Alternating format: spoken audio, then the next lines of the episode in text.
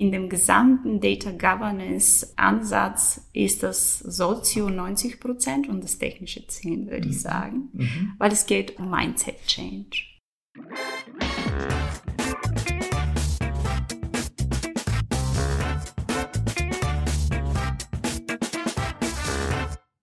Hallo und herzlich willkommen zu einer neuen Episode des Data Culture Podcast. Ich bin Carsten Bange und zu Gast bei mir heute ist Mariana Hebborn. Mariana ist Data Governance Lead bei Merck Group Healthcare. Und wir reden über das Thema föderierte Data Governance, was jetzt ja super populär geworden ist durch das Data Mesh Konzept. Denn föderierte Governance ist einer der vier zentralen Aspekte von Data Mesh. Wir erfahren, wie Merck das umsetzt in einer Hub-Hub-Spoke-Architektur. Und wir hören auch, warum Mariana ein großer Fan einer Pull statt einer Push-Strategie ist. Wie das genau funktioniert, hören wir jetzt. Viel Spaß mit der Folge. Hallo Mariana. Hallo Carsten. Schön, dass du heute im Podcast bist. Unser Anlass ist ja die Bar-Konferenz. The Heart of Data Mesh and Fabric und du hältst da einen Vortrag zum Thema föderierte Governance. Und im Vorfeld habe ich eine kleine Umfrage gemacht auf LinkedIn, habe die Frage gestellt, welche der vier Prinzipien des Data Meshs ist das, was am schwierigsten zu implementieren war oder die größten Probleme bereitet hat. Und rate, was es war. Natürlich föderierte Governance. Deshalb freue ich mich, dass du heute da bist und wir uns darüber unterhalten können, wie ihr bei der Merck-Gruppe das umgesetzt habt. Insofern würde ich mal vielleicht allgemein starten. Erstmal erzähl doch mal ein bisschen, was für euch überhaupt föderierte Governance oder Data Governance ist, was da föderiert wird, wer mit wem, dass wir vielleicht erstmal ein Bild bekommen, in welchem Kontext ihr euch da befindet. Gerne. Also die Merck-Gruppe ist ja ein, eine Organisation, die wirklich an der Macht von Technik und Wissenschaft glaubt. Und die Daten spielen da natürlich eine sehr große Rolle. Das ist auf der einen Seite, auf der anderen Seite sind wir ziemlich groß und wir sind auch sehr menschenzentriert und wir glauben, dass die Menschen die Organisation ist und wir wissen ganz genau, damit wir wirklich das Potenzial der Daten ausschöpfen, dann brauchen wir die Menschen dafür. Und jetzt ist natürlich die Frage, wie können wir 60.000 Menschen erreichen, damit sie anfangen, sich um ihre Daten so zu kümmern, damit wir alles, was an Wissen, an Regeln, an Standards an den Daten gebunden ist, aus, aus den Köpfen, aus den Workarounds rauskommt. Und dafür ist die föderierte Governance sehr gut geeignet. Was meine ich damit? Also ich bin zuständig für die Data Governance in dem Healthcare-Sektor. Die Merck-Gruppe hat Electronics noch als zusätzlichen Sektor, Merck Global Functions und Life Science. Ähm, Im Healthcare ist es so, dass wir den sogenannten Hub-Spoke-Model haben, nicht nur im Healthcare, sondern in der gesamten Organisation. Und hier fängt schon diese Federated Governance an. Was heißt das? Also wir haben ein Hub, was der Merck Data Office ist, mhm. der uns sagt, was gemacht werden soll. Ich hack kurz ein. Also Hub ist jetzt nicht eine, eine Technologie, eine Datenplattform, sondern man ist organisatorisch. Genau. Ein also, Data Office. Okay. Wenn man sich fragt, wie gehen wir ja. mit Daten organisatorisch ja. um? Okay.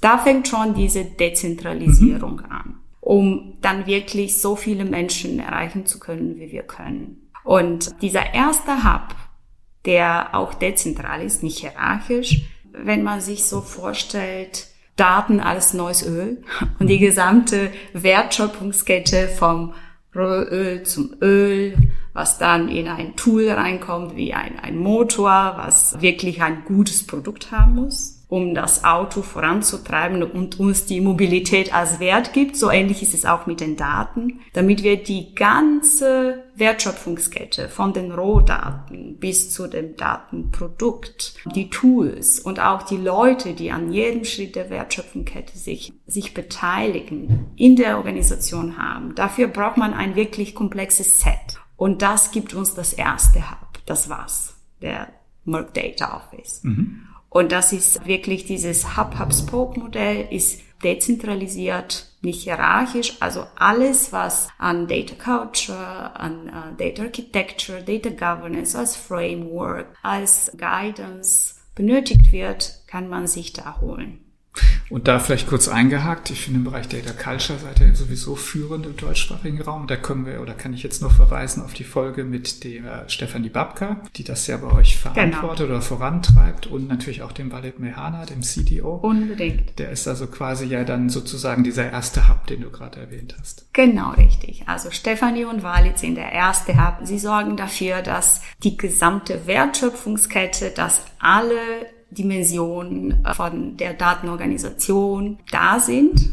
Und ich bin der zweite Hub, der Sector Data Office Hub. Also da wird gesagt, wie es gemacht wird in dem jeweiligen Sektor. Erklären Sie vielleicht kurz, was ein Sektor ist nach eurer Definition oder in eurer Organisation? In der Matrix-Organisation ist Healthcare zum Beispiel ein Sektor mhm. mit verschiedenen Funktionen. Das kann man sich auch als eine Organisation vorstellen. Und da ist in dem Healthcare-Sektor werden äh, natürlich wie in jeder Organisation äh, Produkte vermarktet, durch die Marketingfunktion Produkte erstellt, durch R&D und natürlich auch operationalisiert hergestellt durch Operations. Das ist eine Organisation in der Matrix-Organisation, könnte man sich so vorstellen. Okay, würden vielleicht andere eine Division nennen? Würde das vielleicht passen? Würde auch passen. Also quasi, wenn man es rauslösen würde, wäre es eigentlich ein eigenständiges Unternehmen. Könnte man sich auch so vorstellen. Eigenem Angebot, auch eigenen Fachbereichen in dem Sinne, in der, entlang der Wertschöpfungskette. Genau. Aber wir sind eine Gruppe, mhm. also eine... Teil der Gruppe. Genau, ein Teil der Gruppe. Mhm. Eine Organisation in der Organisation. Okay. Ja, und in diesem zweiten Hub soll man, natürlich kann man sich vorstellen, dass in einer Organisation, in der Organisation, der Wert, der dann durch die Daten hergestellt wird oder generiert wird, der ist anders als in Life Science oder in Electronics. Aber äh, und deswegen ist sehr wichtig dieses, diese Frage, wie werde ich denn Data Governance, wie werde ich Data Culture in dem Healthcare-Sektor vorantreiben. Es ist keine Out-of-the-Box-Lösung, die einfach für alle funktioniert. Und diese Föderierung diese Dezentralisierung fängt schon bei der Daten, bei der Organisation der Datenlandschaft bei uns an. Mhm. Und um das Bild dann zu komplettieren, wer sind dann die Spokes? Die Spokes sind dann die einzelnen Funktionen. Also da liegt wirklich, da liegen die Fähigkeiten, die dann die Use Cases den Wert generieren.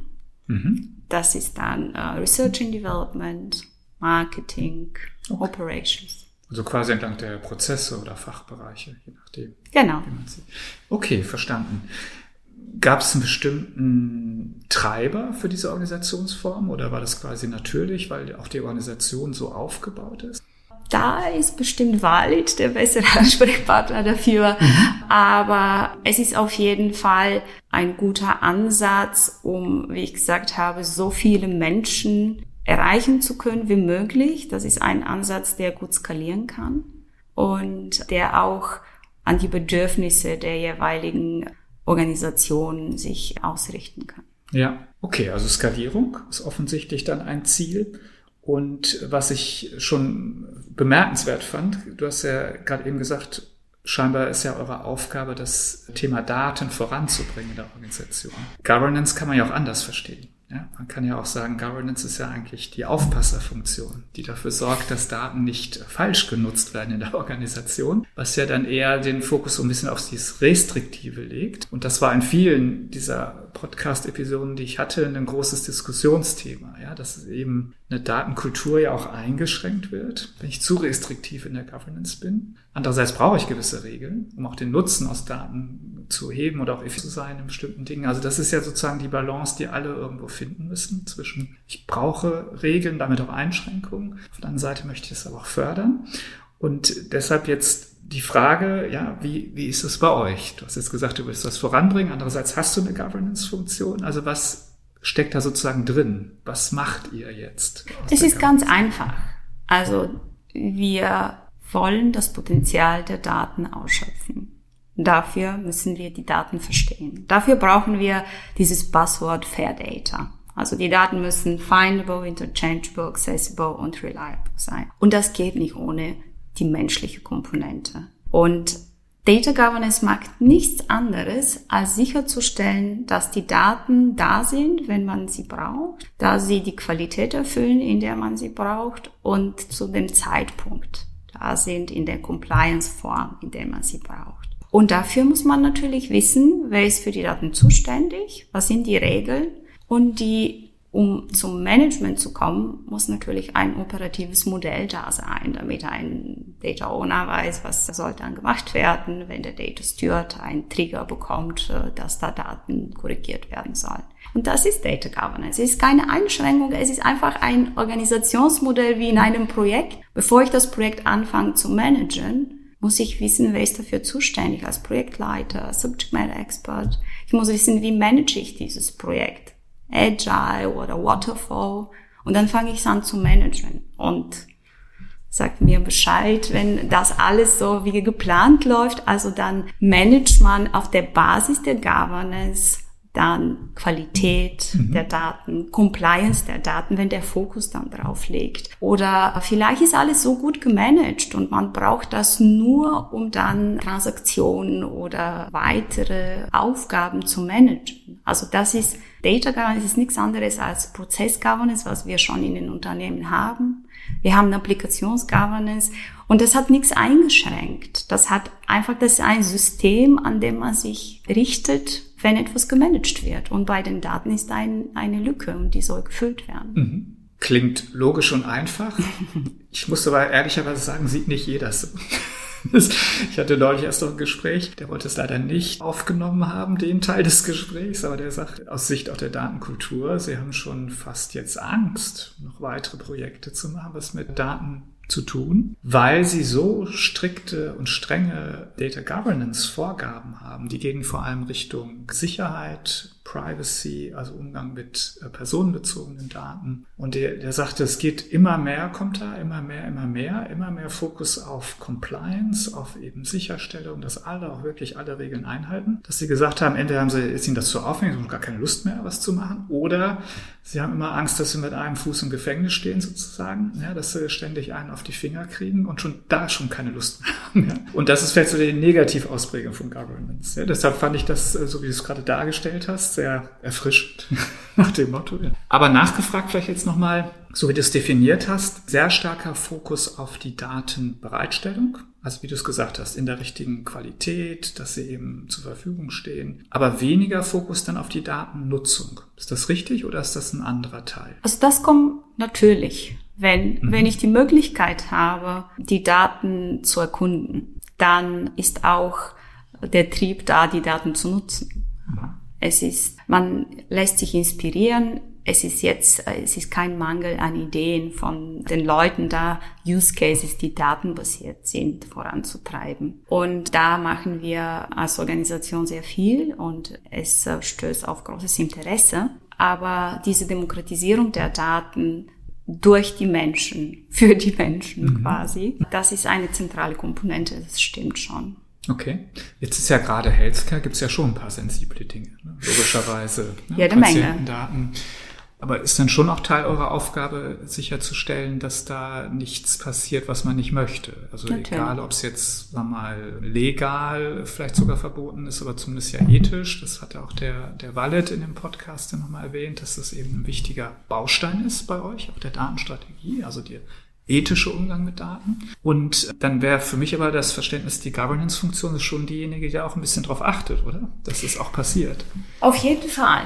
Allerdings ist das jetzt keine restriktive Funktion, die sagt, diese Daten sind so confidential, dass sie nicht geteilt werden sollen. Die, das Konzept ist eher, natürlich haben wir sehr viele Daten, die sehr sensibel sind. Aber der erste Schritt, den man in diese, in diese eher Change Management Richtung gehen sollte, ist überhaupt die Daten, die Metadaten über die Daten zu öffnen. So wie ich in eine Bibliothek reingehe und ganz genau weiß, dass ich die, das Buch der Weltrekorde nicht ausleihen darf. Aber ich kann sehen, wer ist der Autor, was ist der Inhalt, wo liegt das Buch und wieso darf ich als Mariana Hebborn das nicht ausleihen? Genau diesen Stand der Dinge wollen wir auch mit unseren Daten erreichen und das ist für uns Demokratisierung der Daten. mhm.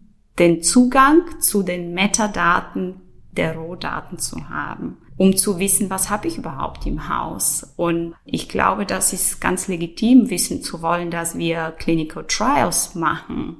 Und natürlich darf man nicht die Details dazu haben.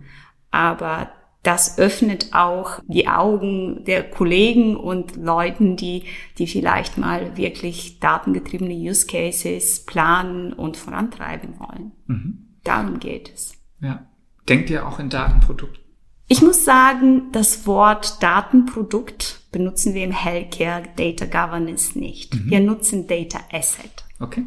Was eigentlich ein Synonym davon ist meines ja. Erachtens. Ja, da teilen sich die Meinungen. Manche genau, man könnte das auch als Teil des Data Products. Es ist eher so eine Definitionsfrage. Ja. Ich finde, ein Asset hat einen Wert für mhm. die Organisation, genauso wie ein Produkt. Äh, Produkt. Und ein finanzielles Asset oder ein, oder ein Immobilienasset hat auf jeden Fall Anforderungen, die getroffen sein müssen. Und genauso ist es mit den Produkten. Und es gibt auch Zuständige für diese Assets. Und diese Regeln oder Anforderungen müssen getroffen sein. Also meine Auffassung, Data Asset und Data Product sind eher synonym in diesem Fall. Natürlich kann man da eine Diskussion einfällen, was nee, und wie. Brauchen wir jetzt nicht. genau.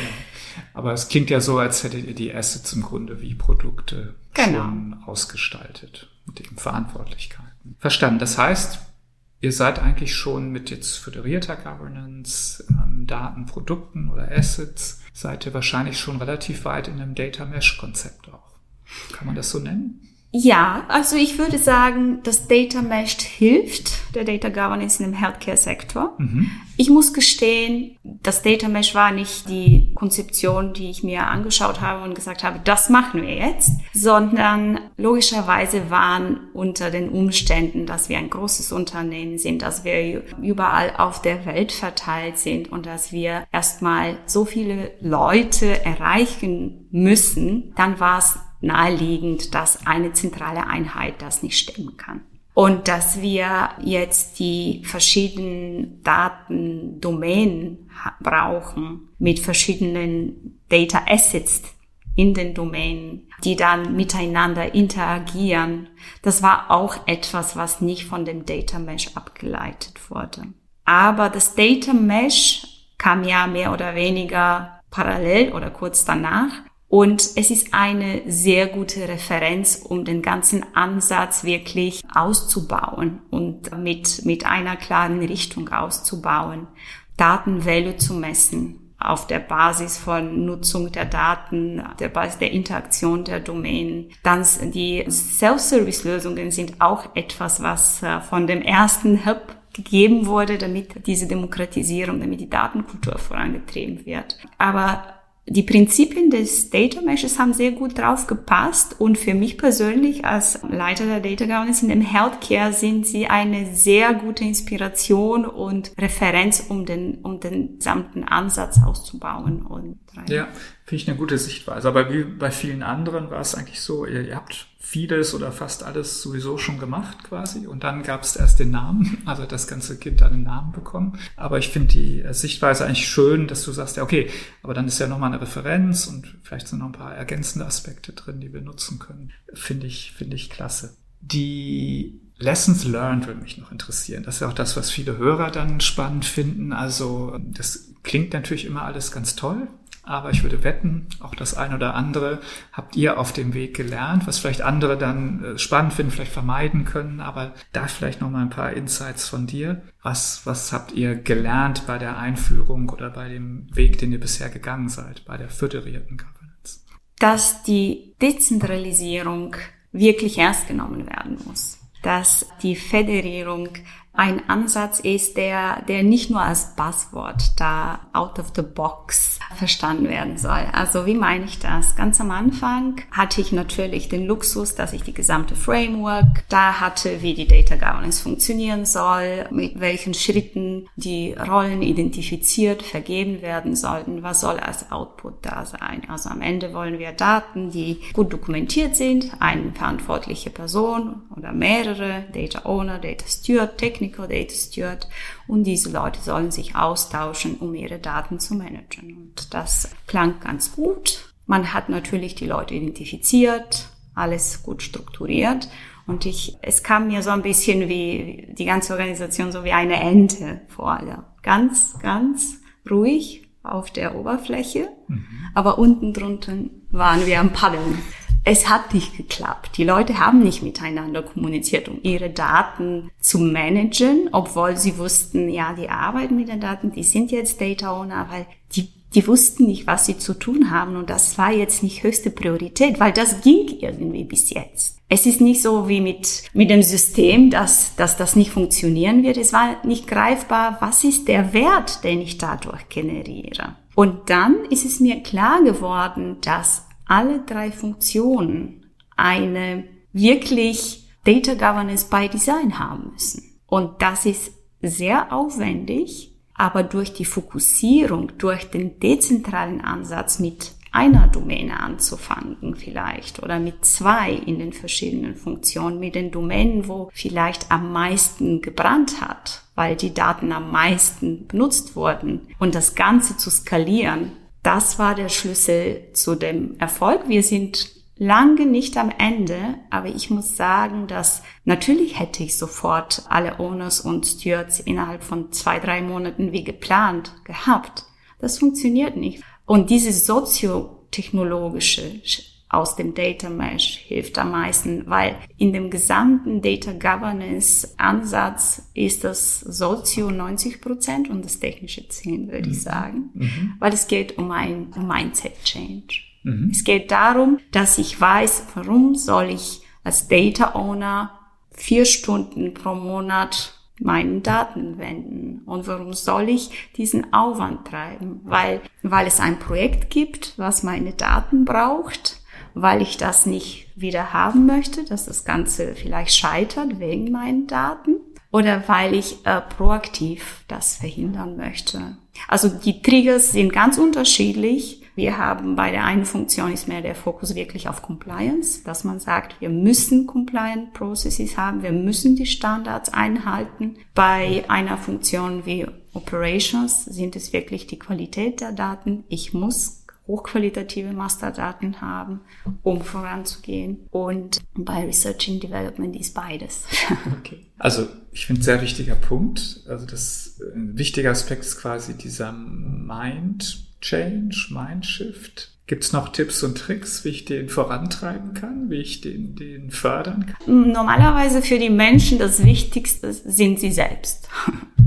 Also wenn, wenn ein Data Owner den Grund finden kann, seine Masterdata wirklich anzufangen zu managen, und das könnte die der das kommende Projekt sein, was wirklich den Zielen der Organisation was zu tun haben. Oder das könnten die BaFin-Beschwerden für die Finanzindustrie sein oder andere Beschwerden von anderen Behörden. Dann würde ich mal diese Karte spielen und so anfangen. Und das ist der Vorteil von diesem mangelnden Anspruch auf Vollständigkeit alles vom Anfang an zu govern, inklusive die Kantinenkarte das braucht man nicht. Also das wäre auch zu optimistisch zu glauben, dass man das schafft in einer Industrie, die sich über 300 Jahre entwickelt hat. Mhm. Von daher würde ich sagen, immer das die Bassphrase Start small but think big mhm.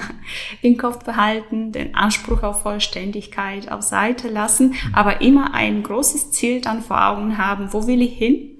Möchte ich am Ende des Jahres zumindest die wichtigsten Assets für eine Funktion gefunden haben und die Rollen identifiziert haben und die Daten dann vorangetrieben habe. Das wäre mein Tipp.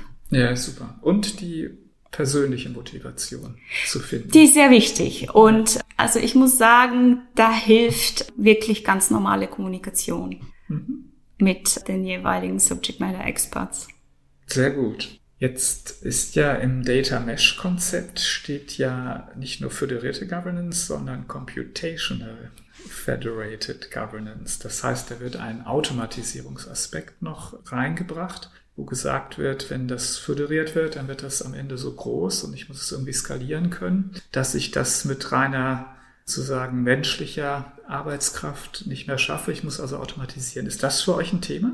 Ja, und ich finde, das ist vielleicht das kleinere Problem, mhm. weil wir haben jede Menge Möglichkeiten, technologische Ansätze zu bewerten, zu schauen, okay, was passt am meisten in meinem Fall als Anbieter, als Technologie.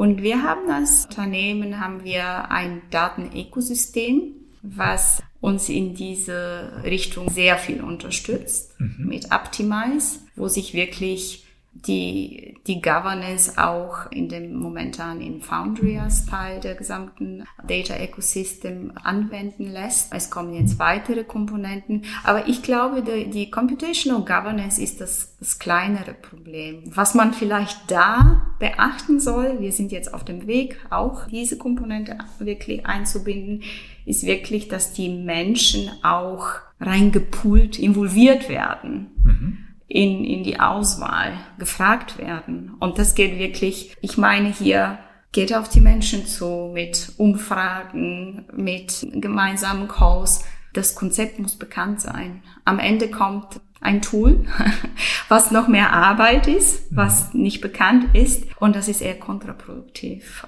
Und da möchte ich jetzt nicht ständig das Gleiche predigen, aber auch bei dieser Komponente müssen die Leute eher, wie man das aus der äh, Change Management Lehren kennt, die Leute müssen rein involviert werden, anstatt das Ganze auf sie zu pushen. So eher die Pull als die Push-Strategie. Mhm. Also das klingt so, als würdet ihr quasi jetzt gerade ein Tool aussuchen und einführen wollen. Ja, so ähnlich. Mhm. Und was soll das tun? Was sind jetzt die konkreten Ansätze für Computational Governance? Also das Tool sollte eher in Richtung Datenkatalog, für mhm. ich spreche über meine Data Governance ja. natürlich, den Datenkatalog abbilden in dieser gesamten Datenökosystem Optimize, wo aber man, man fragt sich, wo fängt Datenkatalog an und wo endet das? Ne? Ein, ähm, ist es jetzt eine reine Inventory von welche Daten ich habe? Wer ist dafür zuständig? Geht das jetzt über Lineage? Werden mir vielleicht mal Datenprodukte vorgeschlagen auf der Basis der vorhandenen Daten. Also da kann ich aus Erfahrung sagen, dass man sich da auch Gedanken machen muss, was, was möchte man am Ende damit man selbst nicht überfordert ist, damit die Nutzer nicht selbst überfordert werden. Und natürlich muss das auch in der gesamten Datenlandschaft passen. Und was ist eure Antwort auf die Fragen, die du gerade gestellt hast? Das ist ein, ein langer Prozess. Mhm. In der Tat haben wir sehr viel Kommunikation mit in der gesamten Gruppe, mit den Sektoren, mit den Verantwortlichen. Wir haben ganz klare User Stories, die so eine Lösung dann lösen sollte. Und am Ende sollen die Leute, soll das Volk entscheiden, okay. auf der Basis von dieser Auswahl, was ähm, dient am besten der Organisation, um die Computational Governance dann wirklich anzuwenden und nutzen zu können. Macht ihr was im Datenqualitätsbereich? Weil das ist ja auch ein Ansatz, wo ich werkzeugbasiert vorgehen kann, wo ich vielleicht auch bestimmte Prozesse automatisieren kann. Ist das auch ein Ansatzpunkt? Natürlich, die Datenqualität, die, und das ist auch eine Frage, soll ein Datenkatalog auch, wenn da schon die Daten sind, auch eine Datenqualitätslösung anbieten? Ist es besser, wenn ich extern, wenn ich noch ein Tool als Datenqualitätslösung habe? Soll ich dann selbst Ab und zu sind die Datenqualitätsprobleme vielleicht mit einer linearen Regression lösbar, wenn ich die richtigen Ansprechpartner habe und das richtige operative Modell unter den Menschen habe. Das sind Fragen, die immer klarer werden. Ein Datenproblem. Mhm. Und das gehört alles dazu, wenn man, wenn man wirklich, ein Tool ist schnell gekauft, würde ich mal sagen aber was man braucht und wie man das Ganze in der Landschaft integriert, das sind die wichtigen Fragen, die im Vorfeld dann beantwortet werden müssen. Okay, und das sind so die Sachen, an denen ihr gerade dran seid? Genau, also was, was ja. Datenkatalog, Data Governance angeht, es ist wirklich momentan eine Baustelle, an der wir arbeiten. Ja, wie viele andere auch. Insofern. Ja, damit wären wir eigentlich so bei der letzten Frage, so ein bisschen Richtung Ausblick. Ja, was, wo siehst du das ganze Thema hingehen? Was sind für euch so die nächsten Schritte oder Initiativen auf der Reise? Du hast es ja als Reise beschrieben. Ne? Ja, genau. Also es ist sehr wichtig, was du gesagt hast. Es ist eine Initiative. Also es ist kein Projekt, was heute anfängt und irgendwann enden wird. Enden wird. Also das wird sich entwickeln. Und wir sind lange nicht an dem Punkt angekommen, wo wir sagen können, ja, in der Data Governance haben alle verstanden, dass Data Governance matters, mhm. dass das wirklich einen Wert hat. Und äh, da haben wir noch einiges zu tun, den Ansatz wirklich zu verbreiten, also diesen Fokus, den wir oder die ersten Steine, die wir gelegt haben, dann auszubauen und zu zeigen, die ersten, äh, die sich getraut haben, haben schon großen Erfolg. Und äh, mehr sollen ja dazukommen. Das ist etwas, was ähm, dann auf jeden Fall weiter getrieben werden soll. Und dann äh, nehme ich mal an, dass wenn, wenn das erreicht ist, dann haben wir eine sehr gute äh, Basis, um an weitere neue Ansätze zu denken. Aber äh, das Ganze zu organisieren und richtig fließend zum Arbeiten zu bringen, ist jetzt erstmal die in der nahen Zukunft ein, zwei Jahre das Ziel Nummer eins. Ja, sehr schön. Ariana, ganz, ganz herzlichen Dank, Gerne. dass du hier in dem Podcast dein Wissen, deine Erfahrung geteilt hast, auch auf unseren Konferenzen. Und insofern wünsche ich dir auf jeden Fall viel, viel Erfolg auf, der, auf dem weiteren Weg, den wir ja gerade gehört haben. Und kann dann nur sagen, bis bald. Vielen Dank.